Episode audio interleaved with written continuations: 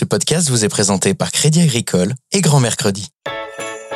Grands-parents sereins, grands-parents sereins, le podcast qui vous permet enfin de garder vos petits-enfants l'esprit libre. Bonjour les grands-parents. Chers grands-parents, aujourd'hui dans ce nouvel épisode de Grands-parents sereins, c'est Roselyne, grand-mère de deux petits-enfants, qui nous a confié sa question. Grands-parents sereins, quand s'occuper de ses petits-enfants ne devient plus qu'un plaisir.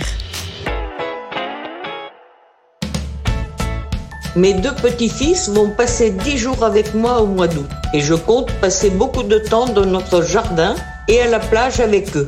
Que faut-il savoir pour ne prendre aucun risque avec le soleil? Chère Roselyne, Kitri Osda, interne en médecine, vous répond. Bonjour les grands-parents.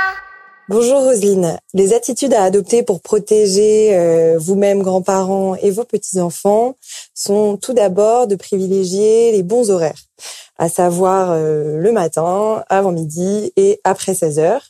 Entre midi et 16 heures, voilà, il vaut mieux rester à l'ombre chez vous et éviter le plein soleil.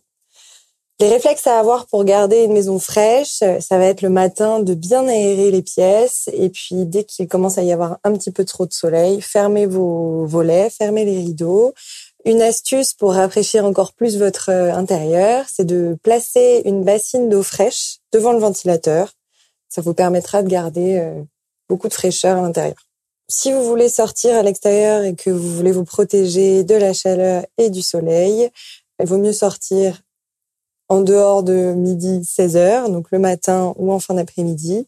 Pensez à avoir des vêtements longs avec des manches, à avoir toujours de la crème solaire, des chapeaux, casquettes et des lunettes de soleil. Et surtout, n'oubliez pas de boire fréquemment de l'eau fraîche, au moins euh, 1,5 litre par jour.